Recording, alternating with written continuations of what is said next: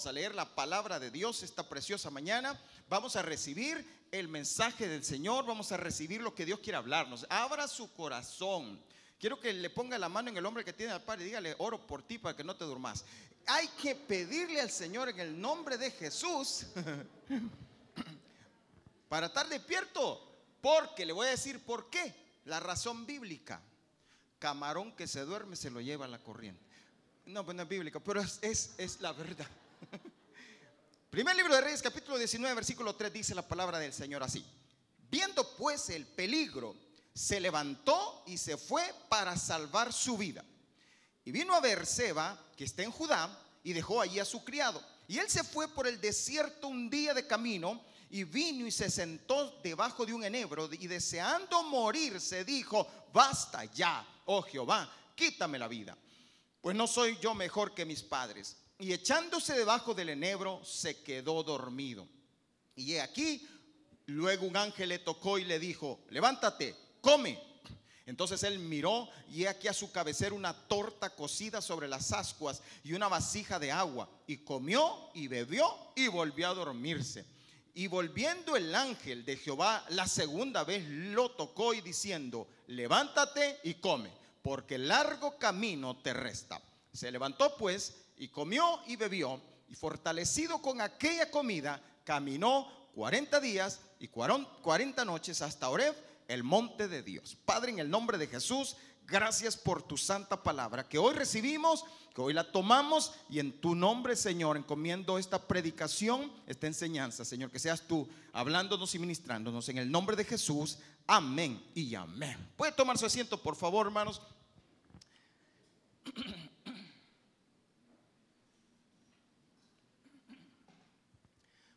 Días atrás tuve una experiencia que Dios me ministró mucho a través de esta experiencia que le voy a contar y de ahí nació el mensaje que usted va a recibir esta, esta mañana.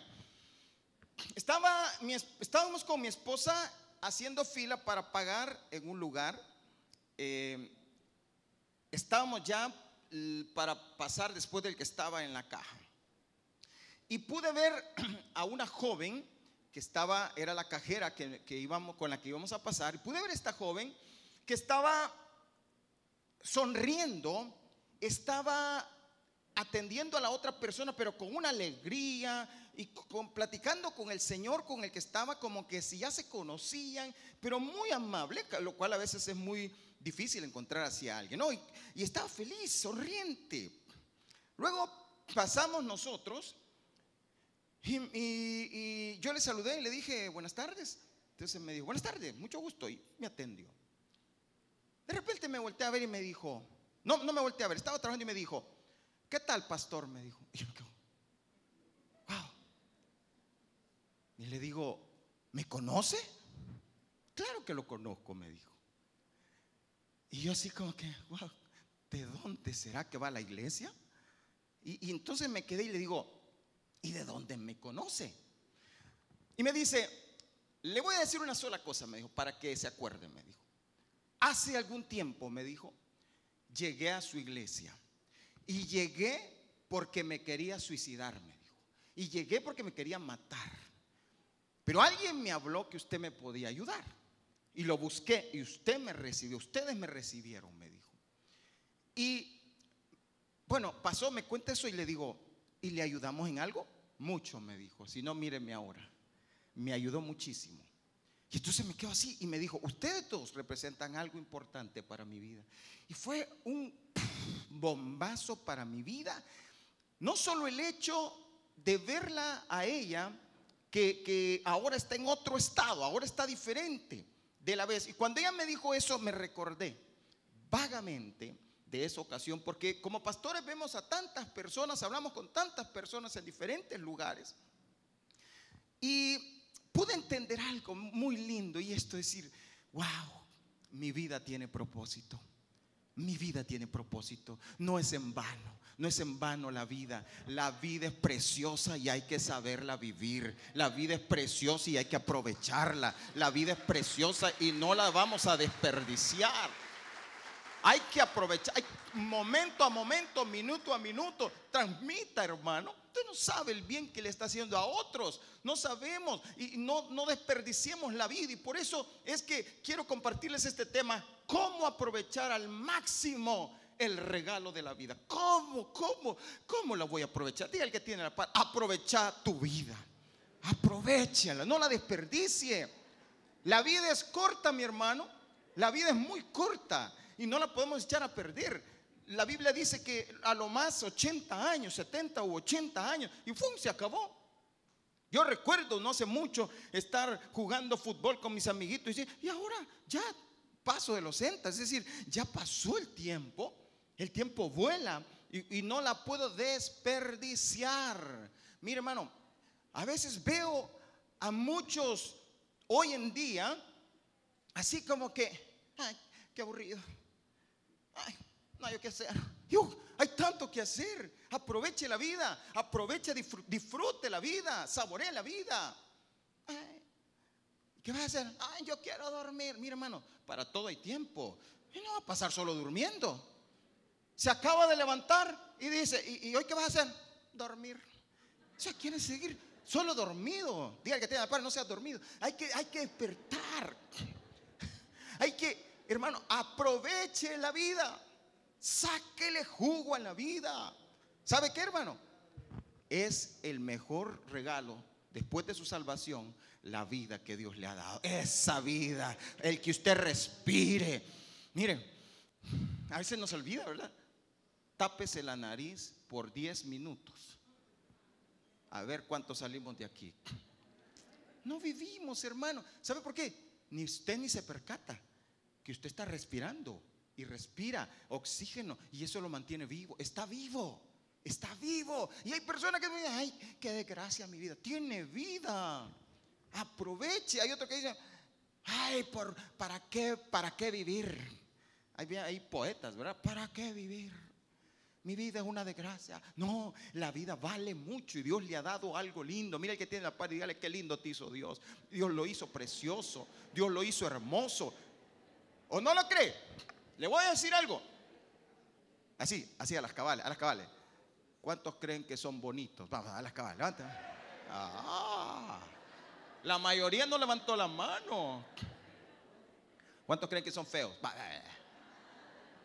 ¿Quiere que le diga algo? La Biblia dice, todo lo hizo hermoso. Dios todo lo hizo hermoso. Así que Dios te hizo hermoso, lindo, precioso. Y tienes que aprovechar la vida, disfrútala. Disfrútala. Hubo un tiempo, hermano, en, mi época de niño, en mi época, no hace mucho, en mi época de niño, era así como que, no, no, no estoy hablando del hermano Oscar, estoy hablando de mí. Era así, este, ya lo vieron, que eh, fregado.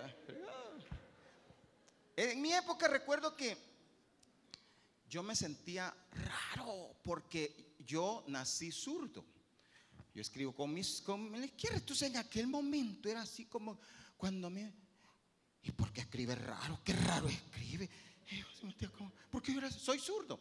Y entonces eh, yo me empecé a sentir más que los pupitres de aquel entonces eran solo para derechos, no habían pupitres para sur, solo para derechos. Y yo tenía que acomodarme porque no, no, no sabía cómo darle la vuelta, me sentía, escribía todo así en el pupitre. Y entonces me sentía así como, hasta que un día yo le dije, mamá, ¿yo por qué soy zurdo? Entonces, y yo enojado, porque, ay, yo, yo por qué soy zurdo. Y no me sabía explicar, yo no, no me sabía explicar por qué yo era diferente a los demás. Pero mi mamá vino y me dijo, ¿sabes qué, hijo? Y empezó a, terapiarme. Hijo, ¿sabías vos que los zurdos son los más inteligentes de la tierra? ¿Cuántos zurdos hay aquí? Levántame mi mano. Wow, ustedes son los más inteligentes de la tierra los demás no. Pero ¿sabe qué? Pero ¿sabe qué? Yo me acuerdo que, y me dijo, hijo, mira, me dijo, los zurdos cuando boxean, me dijo, la mayoría de los campeones son zurdos. Y empezó ella a decirme, a transmitirme. De tal manera que yo después de esa plática con mi mamá, yo llegué al colegio así caminando, así. Ahí viene el zurdo. Y, yo, ah. y después me decía, ¿usted es zurdo? Sí, le decía. Ah, ya, me empecé a valorar así, así y, y derribete, le cuento. Cuando jugaba fútbol, le pegaba con la derecha y con la izquierda. Y entonces después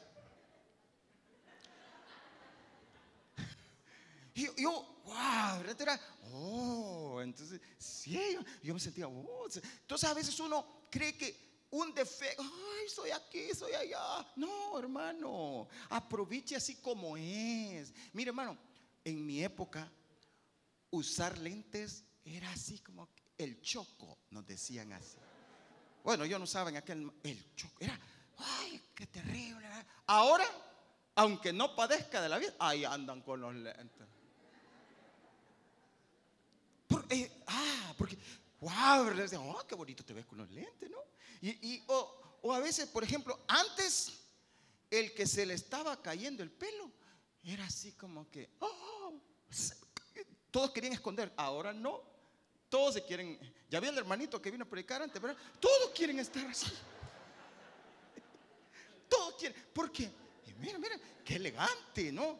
Qué elegante. Y eso, ahora aproveche la vida, disfrute lo que tiene, así como es, es hermoso. Así como tiene la nariz, está linda esa nariz. Así como tiene la boca, está linda esa boca. Así como tiene eh, el pelo, así está lindo. No, no deseche la vida, aprovechela. Aproveche a su mamá y a su papá que tiene. Aproveche a su esposo, a su esposa, aunque ronque fregado. Pero aprovechelo.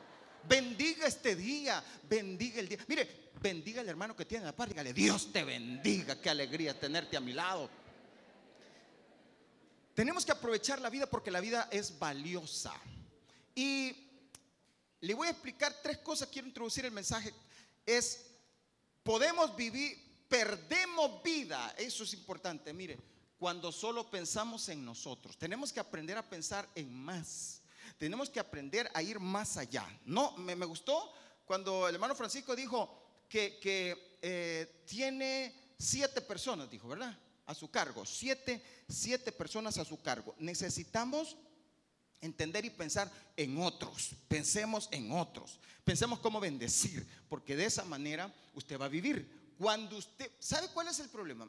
Vamos a analizar a Elías, porque estamos hablando, eh, leímos acerca de Elías. Elías tenía, venía un profeta de Dios, un gran hombre de Dios, pero entró en este proceso de depresión y mire lo que le pasó. El problema de Elías era que venía de, de batallar con unos profetas de Baal y los había derrotado.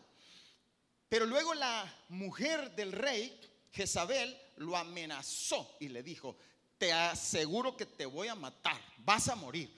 Y él se asustó, se fue a huir y empezó a decir, ya no quiero vivir más, qué desgracia. Pero ¿sabe cuál era el punto? El punto él se sentía que solo él era el bueno, que solo él, y empezó a pensar solo en él. Dijo, le dijo a, Dios, a mí me, mira, no hay nadie que busque a Dios, le dijo. Todos están, se están perdiendo, todos van en contra, todos me querían matar y solo yo he quedado y me quieren matar también. Entonces comenzó a pensar solo en él. Cuando usted empieza a pensar solo en usted, está perdiendo la vida. ¿Y sabe lo que le pasó? Se quedó dormido. Me quiero morir. Porque cuando no piensa en los demás, cuando no mira más allá y se encierra en usted, va a empezar a morir.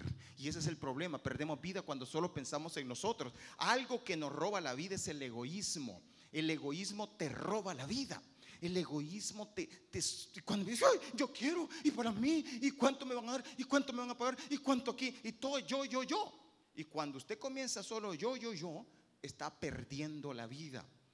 Es que a, veces estamos luchando porque, y, cuando me van a dar a mí, ¿Cuándo? y usted se amarga y sin darse cuenta que la está perdiendo. El pensar solo en nosotros nos estanca, nos quedamos dormidos, nos quedamos dormidos cuando solo pensamos en nosotros, queda tirado, no avanza.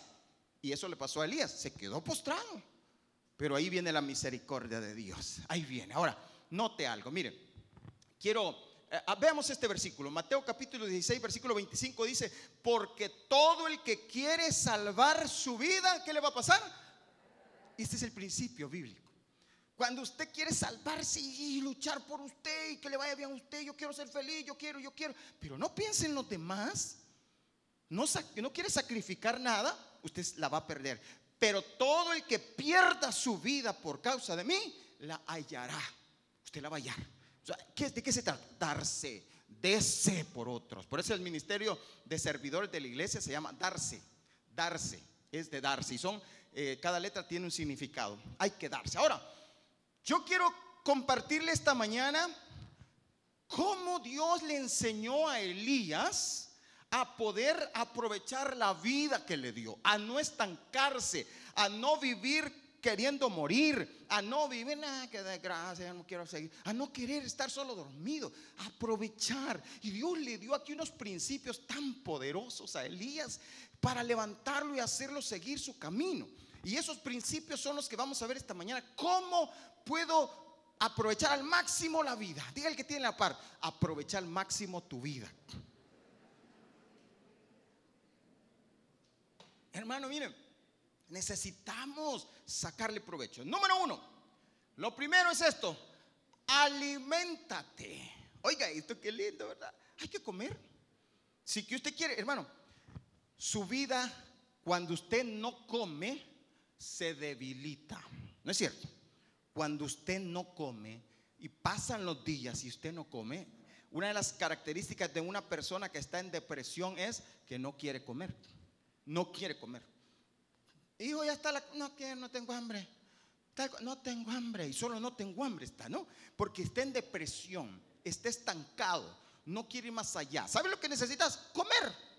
Comer, aliméntate, pero bien, pero aliméntate. Tienes que alimentarte. ¿Sabe lo que hizo Dios? Mire qué lindo. A mí, me encanta esto porque uno pensaría que Dios eh, iba a hacer otra cosa con Elías, pero no. ¿Sabe qué hizo? Envía un ángel, llega el ángel y ¿qué le dice? Levántate y come. ¿Y qué le puso ahí?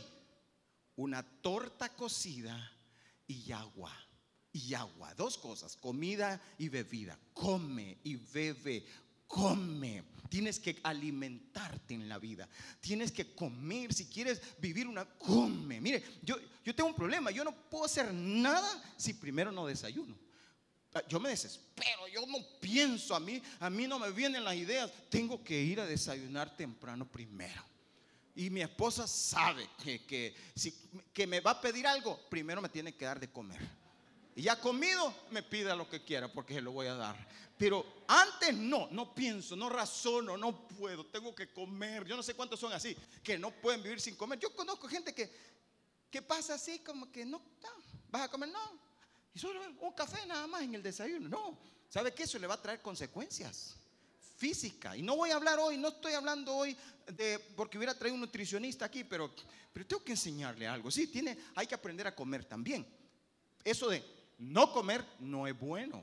Tenemos que alimentarnos porque el cuerpo necesita energía para vivir. Y eso le dijo el Señor a Elías. Cómele, Elías, come, levántate de esa depresión. Cuando alguien está en depresión, mire, vaya, llévelo a comer, que coma algo. Cuando coma, le va a comenzar a cambiar la perspectiva. Ahora, pero para lo que nosotros queremos aprender esta mañana, es necesario entender también que hay un alimento espiritual del que debemos de comer. Y necesitamos comer. Por eso Juan capítulo 6, versículo 31, y aquí le digo, esto, hermano amado, ¿quieres aprovechar al máximo la vida? Come. No dejes de comer el pan de vida no dejes de comer de la presencia de Dios. No dejes de comer de la gracia de Dios. No dejes de comer de la misericordia de Dios. No dejes de congregarte. Tienes que buscar más de Dios cada día. Lee la Biblia, ora, estudia, busca su presencia, congrégate, sirve. Y mientras tanto estás alimentándote de la presencia de Dios, del poder de Dios. Y eso te va a dar energía para aprovechar la vida al máximo. Juan capítulo 6, versículo 31 dice, nuestros padres comieron el maná en el desierto, como está escrito, pan del cielo les dio a comer. Y Jesús les dijo, de cierto, de cierto os digo, no os dio Moisés el pan del cielo, mas mi Padre os da el verdadero pan del cielo, porque el pan de Dios es aquel que descendió del cielo. ¿Y qué hace? Da vida al mundo. Oiga, da vida. Cuando usted come de Dios, recibe vida y comienza a vivir, agarra energía. Cuando usted viene a la iglesia, hace poco leí una, una persona, una mujer que eh, famosa, en otro país, pero es famosa, es eh, presentadora de televisión. Y entonces le entrevistaron, le hicieron una entrevista y le, preguntaron, mire, ella contó que había sido alcohólica, que había sus vicios eran el alcohol y el cigarro. Y le preguntaron cómo es que había logrado salir. Y ella dijo, bueno, eh, asistí a una iglesia evangélica. Y entonces, y le preguntaron, ¿cómo fue tu experiencia? Y ella dijo, aunque entendí que a este momento ya no es nada, pero que había asistido a una iglesia que dice, es que yo no sé qué es, cómo es, dijo, pero cuando cantan se siente bien bonito, decía ella. Y cuando están en medio, yo empecé a experimentar cosas maravillosas. Y, empieza esta mujer a contar las experiencias que sintió, lo que sintió, lo que sentía en medio de, la alabanza, en medio de la iglesia. Y dice que era tan precioso que comenzó a sentir que Dios le dio fuerzas para dejar el cigarro y para dejar el alcohol. Y entonces le preguntaron, ¿por qué ya no seguiste? Y bueno, ya contó ahí que por un chambre que... Ah, no, porque una señora le dijo que que unas hermanas le dijeron que se vestía muy provocativa, que tenía que cambiarse. Entonces, digo, ah, pues ya no vengo, ya se fue, ¿verdad? Pero, pero lo que quiero decirles es la experiencia de comer. Cuando usted come el pan de vida, su vida cambia. Su vida comienza a cambiar, su, su, manera de pensar, la perspectiva le cambia. Y usted dice, wow, qué lindo es estar en la presencia de Dios. Como dice el canto, estar en su presencia es mejor que todos los momentos, es mejor que cualquier momento. Por eso dice, mire, versículo 34, le dijeron, Señor, danos siempre este pan. Jesús les dijo, yo soy el pan de vida. El que a mí viene nunca tendrá hambre. Y el que en mí cree no tendrá sed jamás. Escuche bien. Usted tiene que comer, así como ahora usted vino a alimentarse, vino a comer. Coma, hermano, coma. A mí me encanta cómo hay gente que escribe, anota y lo estudia en la casa, lo revisa. Hay que comer, aliméntese. Por eso ah, la membresía es importante porque lo que hace le va a alimentar. Vamos a habilitar espacios para comer suficiente y bien y tener una dieta balanceada para que siempre tenga salud espiritual.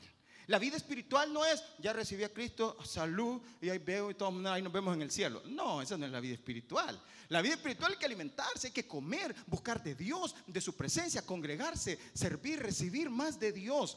Otro versículo, miren.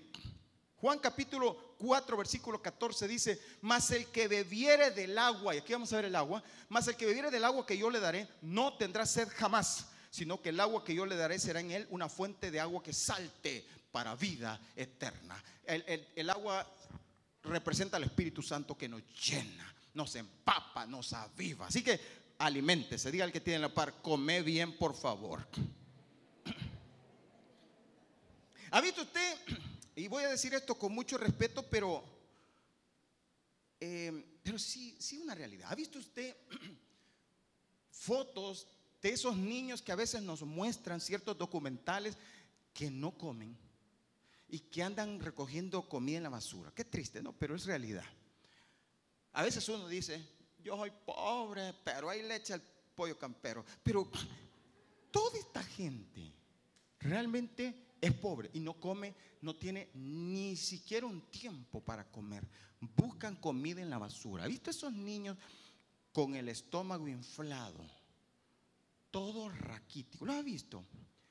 Pero también quiero explicarle algo. Así hay muchos en la iglesia evangélica, muchos cristianos raquíticos, cristianos así con el estómago inflado. No lo digo naturalmente, sino espiritualmente, cristianos con el estómago inflado que, no, que están así y que se han acomodado, acostumbrado, ya no quieren más. Eso es peligroso. Tienes que comer. Pero vamos a lo segundo. Lo segundo que le dijo, que le hizo ver. Mire, primero le dijo, come y bebe, aliméntate. Lo segundo le dijo, largo camino te resta. ¿Sabe qué hizo? Le abrió la mente a más posibilidades le hizo ver que hay mucho más. Él sentía que hasta ahí había llegado. Él creía que ya no había más para él. Él dijo, ya estoy muerto. Y mejor matame, Señor, por antes de que me mate Jezabel, aquí se me acabó la vida, como le pasó al hermano Francisco, que dijo, ya no más, hasta aquí no tenían que comer, no tenían, y dijo, ya no hay más, pero de repente el Señor le abrió la mente a más posibilidades. Y cuando él vio una, una, sorbetería, dijo, ahí está la solución. Eh, lo que sucede es que Dios le abrió la mente y le mostró cosas que ojo no vio, ni oído oyó, ni han subido en corazón de hombre. Le abrió. Y él pudo decir, aquí está la solución. Y ahí está la respuesta. Porque hay más, hay más de Dios para ti. La vida no se acaba hoy, aunque pierda Argentina. El Señor es el que tiene el control en tu vida. El Señor tiene control de todo lo que vas a hacer y estás haciendo. No, la vida no se acaba hoy porque, porque te dejó alguien. La vida no se acaba hoy porque, porque te ofendieron. La vida no se acaba hoy porque no tenés para, para, para o, nadie te dio un regalo, o no tenés para comer el 24. La vida no se acaba hay muchas más cosas. Y te voy a decir algo, el 2023 será un año de mucha bendición y de mucha victoria. El 2023 vienen cosas grandes, mayores. Abre tu mente a las posibilidades. Nunca, nunca andes declarando, ay no, mire, y dicen que el 2023 va a ser peor. Deje de andar declarando esas cosas porque con su boca usted declara vida o declara muerte. Por eso Jeremías 29, 10 dice, así dice el Señor, cuando a Babilonia se le hayan cumplido los 70 años, yo los visitaré y haré honor a mi promesa en favor de ustedes y los haré volver a este lugar, porque yo sé muy bien, mire, esto es, abre la mente esta posibilidad, yo sé muy bien los planes que tengo para ustedes, afirma el Señor. ¿Planes de qué? De bienestar y no de calamidad, a fin de darles un futuro y una esperanza. Los planes que tiene Dios contigo son de bienestar y no de calamidad. Los planes que tiene Dios contigo son planes de grandeza y no de tristeza, de alegría, no, no de, de daño, nadie. No, no. Dios quiere hacer cosas grandes contigo. Jeremías 33, versículo 2 dice, así ha dicho Jehová que hizo la tierra, Jehová que lo formó para firmarla. Jehová es su nombre. Y, este versículo siempre lo hemos mencionado, ¿verdad? Y, y se nos olvida esa segunda parte. Clama a mí y yo te responderé. Pero viene lo segundo, ¿qué va a hacer también? Y te enseñaré el qué? Cosas grandes y qué más? Y ocultas que tú no. Wow, eso se nos pasa por alto cuando solo a veces solo hablamos de clama a mí, yo te responderé. Pero la segunda parte, qué poderosa, porque cuando tú clames a Dios, cuando tú lo busques, cuando tú te alimentes de Dios, la mente se te va a abrir porque Dios te va a mostrar cosas grandes y ocultas. Hay otro versículo que 1 Corintios 2.9, se lo voy a decir. Antes bien, como está escrito, cosas que ojo no vio, por fe va a salir. Cosas que ojo no vio, ni oído oyó, ni han subido en corazón de hombre, ¿qué son? Son las que Dios ha preparado para los que le aman. Oiga, cosas que ojo, cuando usted lee eso, oído no oyó, ¿de, de qué, qué se imagina usted? Cosas más allá de su imaginación, cosas poderosas y grandes, cosas como que de estar en el suelo, Dios lo va a poner en la cima, cosas como de estar desahuciado, Dios le va a dar larga vida, cosas como esas, cosas de, de que va a haber milagros, cosas maravillosas, esas dice que las ha preparado para usted. Abra su mente. Abra su corazón a las posibilidades. No se estanque. No diga, ya no, este, no, ya no, no, ya no voy a seguir sirviendo. No, abra su corazón. Porque Dios hace diferencia entre el que le sirve y el que no le sirve. Abra su corazón. Porque Dios tiene cosas maravillosas y grandes para su vida. Así que encuentre la bendición de Dios. Y número tres. Encuentre y cumple el propósito para tu vida. Vea esto. Estaba dormido el profeta queriendo morirse, llega el ángel y le dice, come y bebe, levántate y come. Lo levanta y le dice, porque largo camino te resta. Ok, le abre la mente. Pero luego lo hace caminar 40 días y 40 noches. ¿Y sabe qué? Se va a encerrar. Llega a Oreb y se encierra en una cueva. Ahora, aquí viene el punto. Viene el Señor y ahora le da propósito, razón de su vida. Hay un propósito. Cuando esta joven me cuenta y me dice, yo llegué con ustedes y yo estaba a punto de suicidarme. Y yo me sentí así como que, ups, mi vida tiene propósito. Y, y, le voy a decir algo, mi hermano. Yo entendí algo. Dios me llamó a restaurar. Y esa es la visión de la iglesia.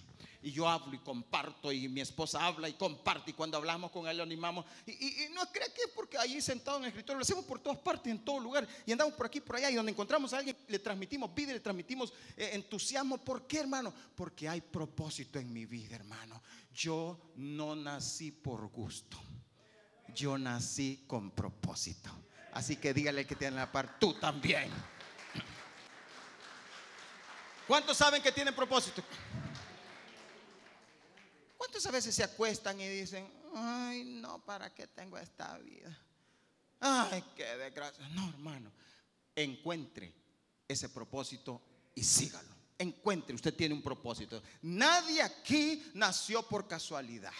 Nadie. Ni aunque le hayan dicho, hijo, tú naciste por error. Ni aunque le hayan dicho así, usted no tiene, eh, no nació porque le dio la gana a nadie, nació porque Dios le dio el soplo de vida. Y si Dios le dio soplo de vida, le dio propósito, le dio visión.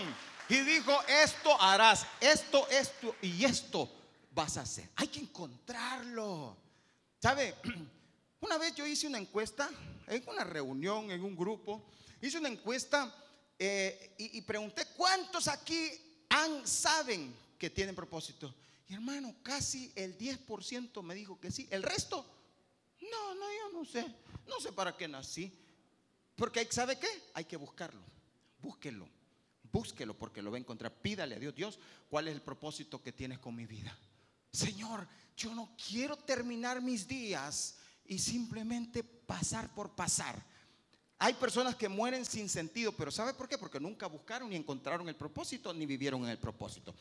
Cuando usted, y aquí viene un punto, muchas veces andamos queriendo resolver los problemas de todo el mundo y se nos olvida que Dios nos ha dado un propósito, ahí enfóquese. Otros, a veces eh, hablamos ayer con unos hermanos y pasa esto, miren, ¿cuántas veces estamos diciendo, ay, no, yo por esto ya no voy a la iglesia? Porque vieron que el hermano se burla de los hermanos. Les hace bullying el hermano Oscar a los hermanos. Ya no voy. ¿Y quiere usted andar resolviendo a los demás? Quiere andar corrigiendo a los demás. Yo iba a la iglesia del camino, pero ay, no, a mí me cae mal tal cosa. y dejaste, para eso mejor ya no voy. Te detuviste por estar viendo a otros. No mires a otros, mira el propósito que Dios tiene contigo. Y aunque te digan lo que te digan, cuando estás claro en tu propósito, vas a seguir adelante, pase lo que pase, te digan lo que te digan, vas a continuar porque hay propósito. Eso es el propósito. 17 años, Dios, 17 vamos a cumplir en febrero del, del próximo año. Dios me llama a levantar la obra Iglesia del Camino Santana. Yo no quería, pero no es lo que yo quiero, es lo que Él quiere. Y el Señor me dijo, vamos hijo, vas a hacer esto. Y entonces comienzo y comenzamos con mi esposa y empezamos a hacer, hermano, hemos vivido situaciones tan duras de tal manera que a los que cuatro o cinco meses de haber iniciado la obra, se meten los ladrones y nos roban todo en la iglesia, todo hermano.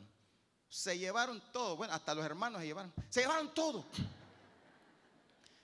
Llegamos el domingo, un domingo, por cierto, fue de sábado para domingo. Abrimos la iglesia, ya no había nada. Fue duro, hermano, lloramos, fue duro.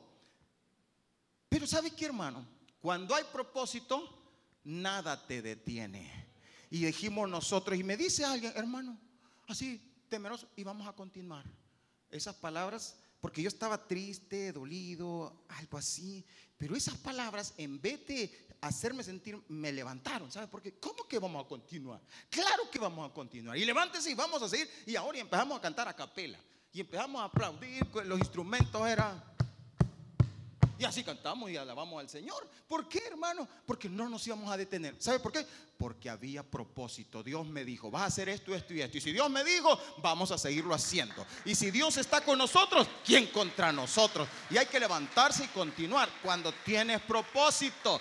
Pero cuando no entiendes el propósito, empieza una cosa. Al primer problema, ya no sigo. Vas al otro, ya no sigo. Ahí vas dando vueltas en el desierto porque no tenés propósito. Cuando tenés propósito, no te importa qué dicen aquí, qué dicen allá, tú sigues adelante. En el matrimonio, cuando te casas con propósito, al primer ronquido no sales corriendo, sino que dices, a este hombre lo convierto. Y lo convierto esos ronquidos a, que respire bien y, y pensar, le voy a poner una cosa en la nariz. Pero nunca si me voy de la casa. A los primeros problemas no vas corriendo. Tienes que enfrentar los problemas, busca ayuda, pero vas a seguir adelante. No te casaste para fracasar, te casaste para triunfar, te casaste para cumplir muchos años, te casaste para tener hijos, te casaste porque Dios te dio propósito. Cuando nosotros iniciamos nuestro matrimonio, durante seis años fue un infierno, pero mi esposa se había convertido antes y ella fue una mujer que supo esperar y aguantar y supo clamarle a Dios hasta que después de seis años me convertí yo. Y entonces comenzamos a una vida diferente, a ser transformado. Pero en ningún tramo después de esos seis años de nuestra vida hemos dicho, ah, ya no más. Siempre hemos dicho, seguimos adelante, vamos a luchar y tenemos que luchar. Así como ahora con la iglesia, vamos a seguir adelante, luchemos, pero sigamos adelante. ¿Y sabe qué, hermano? Dios tiene un propósito con tu vida. Tu vida no es en vano. Y aunque hayas pasado lo que hayas pasado, estés pasando lo que estés pasando, hay un plan para tu vida. Primera de Reyes 19:13. Aquí viene el punto, mire, donde el Señor viene y le habla a Elías y le dice, y cuando lo oyó Elías, cubrió su rostro con su manto y salió y se puso a la puerta de la cueva.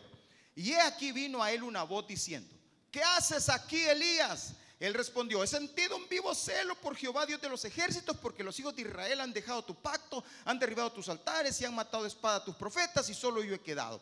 Y me buscan para quitarme la vida.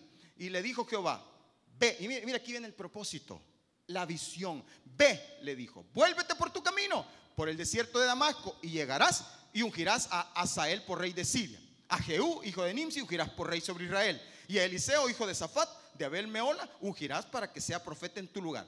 Y el que escapare de la espada de Asael, Jehú lo matará. Y el que escapare de la espada de Jehú, Eliseo lo matará. Y yo haré, y yo haré, escuche, yo haré que queden en Israel siete mil cuyas rodillas no se doblaron ante Baal y cuyas bocas no lo besaron. Y le da razón, le da propósito, le da visión. Esto vas a hacer. Cada uno de nosotros, Dios nos hizo nacer con un propósito. Ahora, la peor tragedia, escuché esto y me gustó, la peor tragedia no es la muerte, sino vivir sin un propósito. Miles y miles, si no millones de personas alrededor del mundo viven sin propósito. Van, comen, viven. ¿Y qué vas a estudiar? No sé. Y a la hora de las horas, y vos a, sus amigos, ¿qué vas a estudiar? Ah, pues yo también voy a estudiar eso. Se salen de aquí, se salen de allá. Y, y digo, hay momentos que te pasa eso mientras buscas el propósito. Pero de repente hay personas que se quedan sin sentido, van, vienen, van, vienen. Y le pregunta, ¿y cuál es tu razón de vida? No sabe por qué. Mira, Dios me llamó a esto yo, Dios quiere que yo haga esto. Esfuérzate y sé valiente, porque tú repartirás a este pueblo la heredad. Tú le vas a dar, tú vas a, levántate, porque tú vas a, eh, tu familia, tú eres para que levante la familia. Tú estás ahí para bendecir tu familia, tú estás ahí para bendecir tu vecindario, tú estás ahí. Y Dios te va a dar propósito, hermano. Tú no estás llamado, escucha bien, tú no estás llamado a resolver todos los problemas de la humanidad. No, Solo cumple tu propósito. No, no, no te preocupes, porque ay, ay, a mí me preocupa que aquel no cambia. No, es que eres tú el que tiene que cambiar. Solo tú cumple lo que Dios te ha puesto. No estés viendo para allá ni para allá. Métete con tu Dios. Dios tiene el control de todo. Dios está con control de todo en tu vida. Tiene el control de todas las cosas. Así que vamos a hacer un versículo Jeremías 32, 39 en la versión NTV mientras los músicos vienen por acá, Jeremías 32, 39 dice, les daré un solo corazón, y oiga esto, y un solo propósito. Y un camino, dice la versión Reina Valera. Les daré un solo corazón y un solo propósito adorarme para siempre para su propio bien y el bien de todos sus descendientes. Cuando tú encuentras el propósito y lo cumples, le vas a traer beneficio, bienestar a los tuyos y sobre ti vendrá beneficio. Cuando Dios quiere bendecirte, hermano, mira, hay personas que Dios eh, eh, les da en abundancia para que bendigan a otros. Y media vez están bendiciendo a otros, están siendo bendecidos. Y ese es el propósito de tu vida. Dios quiere bendecirte. Usa tus talentos para bendecir a otros. Usa tus talentos para darle la gloria a Dios. Porque verás cómo Dios cumple el propósito. Y dice, versículo 40, y haré un pacto eterno con ellos. Nunca dejaré de hacerles bien. Pondré en el corazón de ellos el deseo de adorarme y nunca me dejarán. Me gozaré en hacerles bien y con fidelidad y de todo corazón los volveré a plantar en esta tierra. Así que, hermano, mire, es importante que entienda esto. Proverbios 19, 21. Puedes hacer todos los planes que quieras pero el propósito del Señor prevalecerá. Pues, te puedes decir, va, quiero hacer esto, voy por acá, y empieza, pero vas a terminar haciendo la voluntad de Dios. El propósito de Dios. Tiene propósito en la vida. Y aunque tengas 80 años, Dios tiene un propósito con tu vida. Deje de estar pensando. A mí me gustó ayer, tuvimos una reunión con el coro de la iglesia me decía el hermano Joel una expresión, me encantó. ¿Dónde está mi hermano Joel? ¿Está por aquí, hermano Joel? Vamos a ver si me acuerdo, hermano Joel. Era, él me explicaba que un pastor le había dicho eso. Prefiero desgastarme en la vida. ¿Que, ¿Cuál era el otro? Que oxidarme. Mire qué bonito. Prefiero desgastarme que oxidarme. ¿Y sabe por qué? Algo así le entendí también porque cuando, te está, cuando estás trabajando, el aceite te lo pone Dios. Y entonces nunca te vas a oxidar. Pero si dejas de funcionar, te vas a oxidar. Si dejas de buscar el propósito de Dios, te vas a oxidar. Diga que tiene la par, no dejes que quedes oxidado. no, hermano, no permita quedar oxidado. Prefiero desgastarme que quedar oxidado. Es, tremendo, ¿no? Yo no quiero de verdad terminar mi día. El apóstol Pablo dijo, habiendo sido yo heraldo para muchos, yo vengo a ser eliminado. No, dijo, yo no quiero ser eliminado. Yo quiero seguir, yo quiero continuar. Yo quiero terminar mi carrera con gozo, con alegría, no con tristeza. Hermanos, Camid, voy a hablar con los Camid, no, no solo con los que pertenecen al ministerio Camid, sino todos los mayores de los 60 empieza camino, ¿verdad? Pues quiero hablar con ustedes, los mayores de 60. 60, de 50 todavía, 60, 50 todavía estamos jóvenes, pero los de 60. ¿Sabe? Nunca crea que ya es tiempo de descansar. No. ¿Sabe cuándo va a descansar? Cuando se muera. La Biblia dice que vamos a descansar. Pero ahorita siga buscando. Si no lo ha encontrado, siga buscando el propósito de Dios. De los que están aquí son maestros. ¿Cuántas oportunidades tuviste de, de ayudar a levantar a muchos jóvenes? Maestros que están acá. Aquí tengo una maestra que conozco yo. Me han hablado muy bien de usted. Ella no fue mi maestra, pero sí fue maestra de muchos de los que yo conozco, pero es la mamá de un compañero que quiero mucho y ella le transmitió a muchos. Y yo creo que le ha de pasar lo que le pasaba también a mi mamá, le pasa a mi tía, que también fueron maestras, que se encuentra con gente y dice, señor tal, señorita, usted fue mi maestra. Y, y se acuerdan de muchas cosas. Y uno no se acuerda de ellos. ¿No es cierto? Uno no se acuerda de ellos. Pero uno ha transmitido a muchos durante la vida porque tenemos propósito. Ya tú eres un repartidor como le pasó al hermano. Eres un repartidor, andas en moto y andas repartiendo. Pero cuando repartes no solo repartes comida, reparte vida también. Y le da vida a los demás. Quizás tú estás detrás de un escritorio y cuando alguien llega le transmite vida. Quizás tú eres un jugador de fútbol y juega bien y le transmite vida a los demás. Y en donde quiera que estés hay un propósito por el cual Dios te tiene ahí en ese lugar. Y Dios quiere que seas vida, que des vida a los demás. Ahí hay propósito. Dios tiene un propósito. Por eso dice el salmista, Jehová cumplirá su propósito en mí. Él va a cumplir el propósito. Así que hermano, voy a concluir con esto. Mientras usted se pone de pie en esta mañana, póngase de pie.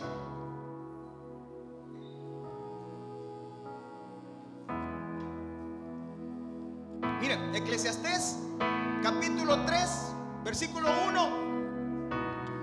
Quiero concluir con este pasaje, libro de Eclesiastés que nos enseña sobre la vida. Muy precioso el libro de Eclesiastés que nos enseña el valor de la vida.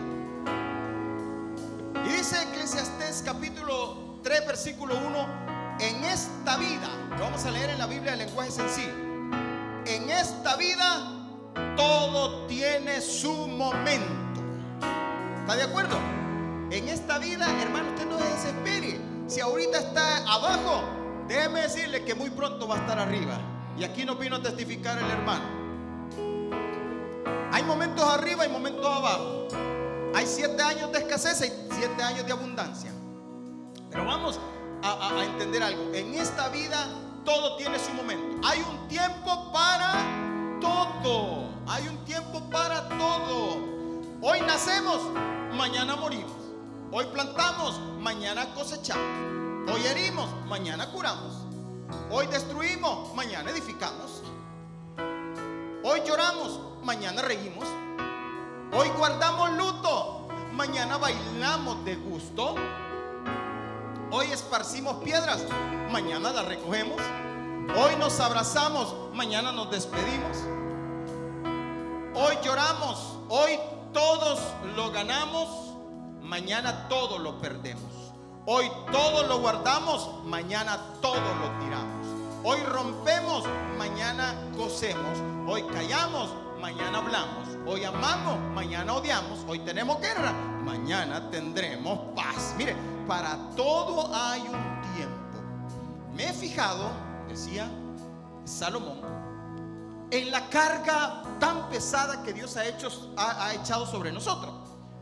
Pero nada nos queda después de tanto trabajar. Escuche, la vida se acaba y